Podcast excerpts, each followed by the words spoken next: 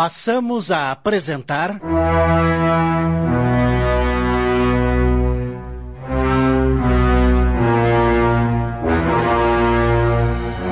Amor e Vingança, obra de Betty Freitas, ditada pelo espírito Luiz E. Brancar. Adaptação de Sidney Carbone.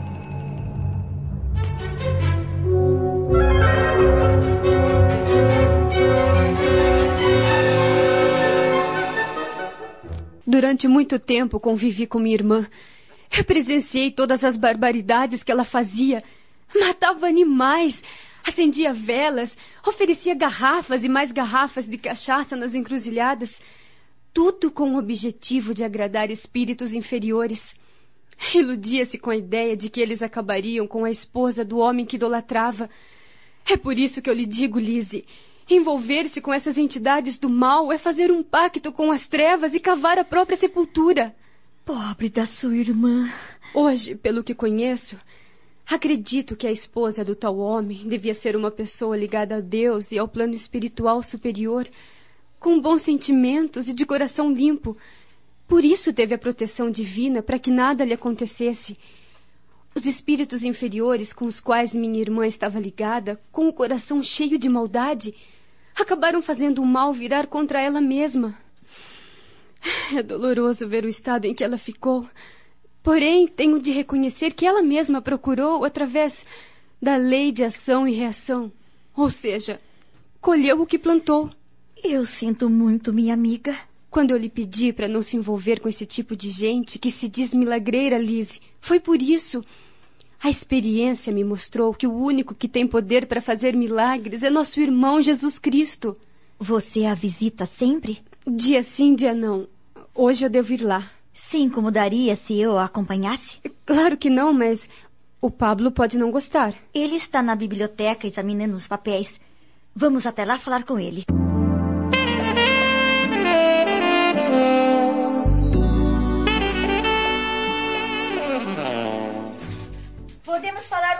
Com você, querido? Não vamos atrapalhar? Claro que não, amor. Entrem. Como tem passado, Pablo? Bem, obrigado, Daniela. E você? Também. O que você deseja, meu amor? Sabe, querido, Daniele contou-me que tem uma irmã internada no sanatório. Eu gostaria de ir visitá-la. Você se incomoda? Bem, Evelise, preocupa-me o fato de você sair sozinha com sua amiga. Não combinamos que, pelo menos por enquanto, você só sairia comigo? Pablo tem razão, Lise. É melhor deixar as coisas se acalmarem. É isso mesmo. Deixe para ir futuramente. Mas eu. Minha irmã não vai fugir do sanatório, Lise. É melhor obedecer seu marido. É. Vocês estão certos. As duas retornam para a sala e prosseguem a conversa quando. Ah, meu Deus! Ei, calma, amiga. Quer que eu atenda? Sim, faça o favor. Eulina está no andar de cima. Daniele atende e, voltando-se para Ivelise, diz tensa. É aquela mulher, Lise. Ela! E agora? O que eu faço? Quer que eu chame o Pablo? Não, não quero incomodá-lo. Então, eu vou dizer que você não está e desligo. Ivelise levanta-se da poltrona, arma-se de coragem e. Não, Daniele. Você vai atender? Eu tenho de ser forte. Me passe isso. Com a mão trêmula, ela leva o fone ao ouvido. Alô? Ah, resolveu atender? Você é corajosa. Dona Mércia, vamos conversar civilizadamente. Não adianta a senhora ficar me ligando para fazer ameaças. Isso não vai nos levar a nada. Vamos conversar. Depois de me ouvir, quem sabe a senhora consegue libertar-se de todo esse ódio que a está consumindo. Cala essa boca, maldita! Vagabunda! Você foi muito esperta contando tudo ao seu marido. Mas.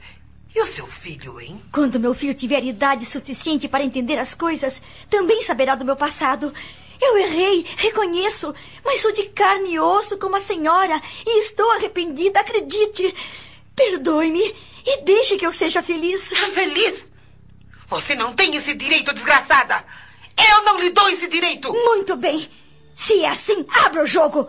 O que a senhora quer de mim? Destruí-la. Vê-la mendigando na sarjeta até morrer, como fez com um homem que amei. Isso a senhora não conseguirá. Deus está comigo e ele é muito mais forte do que qualquer mal. E vamos encerrar essa conversa. Passe bem. Muito bem, amiga. Estou pasma. Onde conseguiu tanta coragem e determinação? Não sei, Daniele. Na hora que peguei o fone, uma força enorme tomou conta de mim. Senti-me forte, protegida. Meu coração encheu-se de amor e deixei que as palavras saíssem. Ela não viu, mas a seu lado o tempo todo estavam espíritos de muita luz protegendo-a, irradiando energias de amor e compreensão.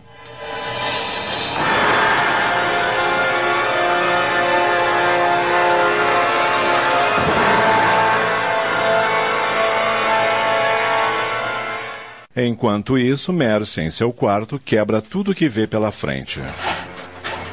Maldita! Mil vezes maldita! Eu odeio aquela infeliz! Eu odeio! Eu odeio! Eu odeio! E erguendo os braços para o alto, grita: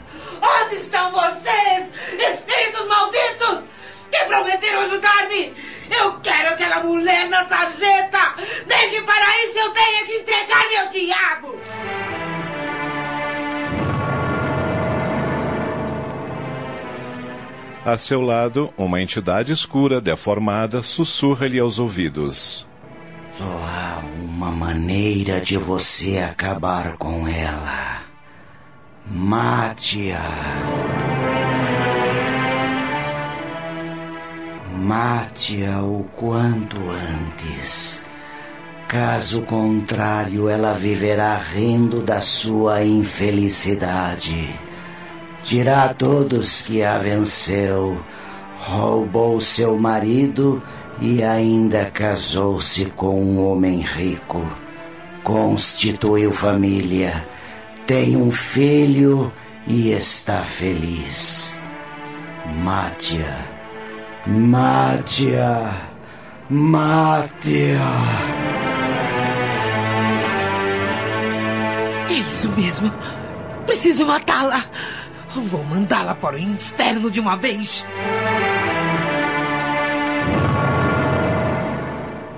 Estamos apresentando. Amor e Vingança. Voltamos a apresentar.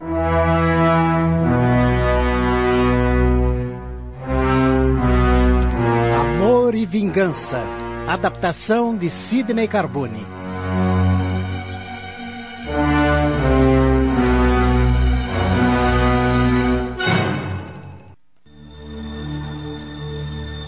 Mercy arruma-se.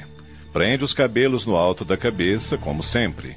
Joga um chale sobre os ombros e apanha a bolsa que está sobre o móvel. Dá alguns passos e sente o corpo pesado. Tão pesado que é obrigada a sentar-se e pensa. Tenho me consumido nos últimos tempos e mal tenho me alimentado. Estou muito cansada. Logo que terminar com isso, voltarei para casa e descansarei. Depois de alguns minutos, sente as forças voltarem. Levanta-se, sai do quarto e desce as escadas sorrateiramente para não ser vista. Quando atinge o último degrau. Boa tarde, senhora. Era Germain, o motorista que acabava de entrar. Ela assusta-se. Germain, o que está fazendo aqui? E vim trazer a correspondência, senhora. Onde estão todos? Dona Nádia saiu logo no início da tarde. E os meninos estão na faculdade. Ah, sim. A senhora vai sair? Sim. A senhora aguarde só uns minutos. Eu vou tirar o carro da garagem. Não é necessário, Germain. Mas, senhora. Eu só vou dar umas voltas pelo quarteirão. Preciso caminhar. Esparecer. Esta casa me sufoca. Mas daqui a pouco vai anoitecer, senhora. Tanto melhor. A suave brisa da noite me fará bem. Até logo. Ela sai e a entidade das sombras a acompanha. Germain meneia a cabeça preocupado. Pobre da dona Mércia. Está tão magra, abatida. Eu não me conformo em vê-la acabada desse jeito. E pensar que alguns anos atrás era uma mulher linda, elegante, amável, generosa. Hoje, com o perdão da má palavra, parece um fantasma se esqueirando por esta casa. Na rua, Mércia acena para um táxi. Ele para, ela entra e. Me leve a uma casa que vende armas.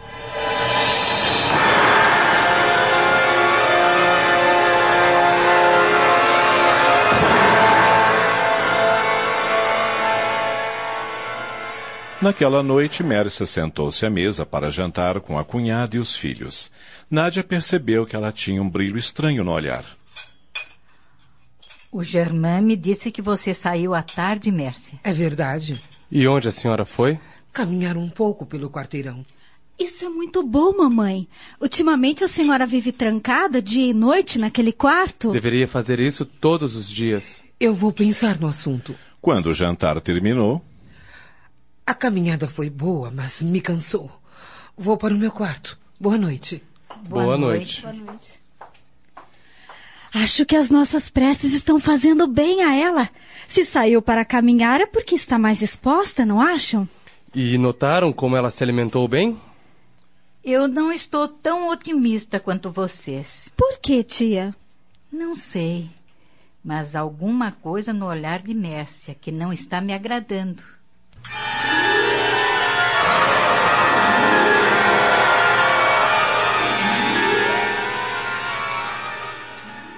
Assim que trancou a porta do quarto, Mércia correu ao telefone e discou para a casa de Ivelise. Foi ela própria quem atendeu. Pronto. Evelise? Sou eu, Mércia. A senhora outra vez? Por favor, eu. Não, não, não desligue, por favor. O que deseja agora? Eu pensei em tudo o que você me disse. Tenho sofrido muito, vivendo em função dessa vingança. Talvez olhando à frente a frente, possamos resolver isso definitivamente. Não estou entendendo. Poderia receber-me em sua casa amanhã? Amanhã? Sim, para conversarmos. Foi você mesma quem sugeriu, não foi? Sim, foi. Ai, Tudo bem, dona Mércia. Eu a receberia amanhã. Ah, que horas? Pode ser no fim da tarde, às quatro, está bem? Está ótimo. Anote o meu endereço. Não é preciso. Eu sei onde mora. Então espero a senhora amanhã às quatro da tarde. Obrigada. Resolveremos nossas desavenças de uma vez por todas. Assim espero. Até amanhã, então.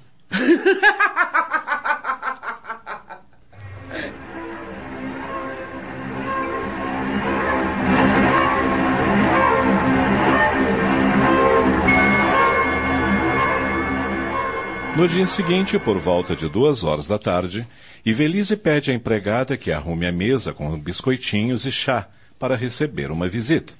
Em seguida, liga para Daniele pedindo que venha à sua casa. Assim que a amiga chega, ela conta-lhe sobre o telefonema de Mércia e sua visita. Você sabe bem o que está fazendo. Preciso resolver essa situação, Daniele. Não podemos continuar presos nesta casa o tempo todo. E o Pablo está sabendo de tudo? Está. Claro que ele não gostou da ideia de eu ficar sozinha com essa mulher, mas prometi-lhe que logo que ela chegar, o chamarei. E você também ficará comigo. Com certeza.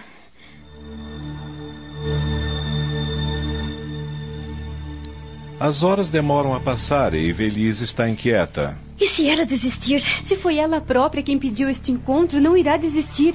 Fique calma. Eu estou calma. Então sente-se e vamos esperar. Exatamente às quatro horas, Ela! Coragem, amiga. Vocês vão acabar se entendendo. Eulina, vá abrir a porta, por favor. a empregada obedece. Abre a porta e pede à visitante que entre. Com licença. Ivelise e Daniele levantam-se para recebê-la. A empregada retira-se. Boa tarde. Boa tarde. Esta é, é minha amiga Daniele. Como vai, senhorita? Bem, obrigada. Por favor, sente-se. É. A senhora tem uma bela casa. Obrigada. Estou às suas ordens. Primeiramente, quero agradecê-la por ter concordado em receber-me. Precisamos resolver nosso problema. Bem, dona Mércia, eu sei que no passado, por um ato impensado, fiz a senhora e a sua família sofrer muito. Mas acredite, se eu pudesse voltar no tempo, não faria nada do que fiz. Aprendi que não se pode ser feliz sobre a infelicidade alheia. Deus me perdoou porque me deu uma família. Tenho um marido que me ama e que amo demais, e um filho que é toda a minha vida. Gostaria que a senhora também me perdoasse. Não posso trazer de volta o seu marido, mas gostaria que a senhora voltasse a ser o que era. Uma mulher bondosa, amável, bonita. Está querendo dizer que me tornei feia? Olhe que a senhora está me ofendendo.